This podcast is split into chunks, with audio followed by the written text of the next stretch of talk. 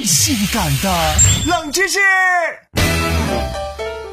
看电影，有人喜欢文艺片，有人喜欢科幻片，有人喜欢喜剧片，有人也喜欢悲剧片。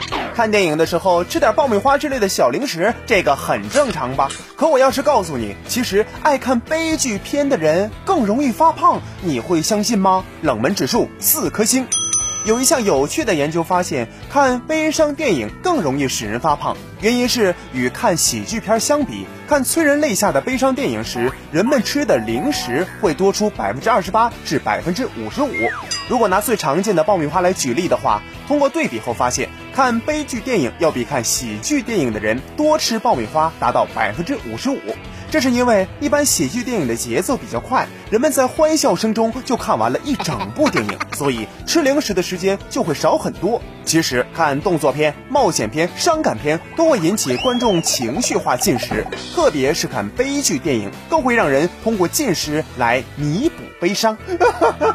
太伤感了！再给我拿四桶爆米花、两份冰淇淋、六个冰棒，谢谢。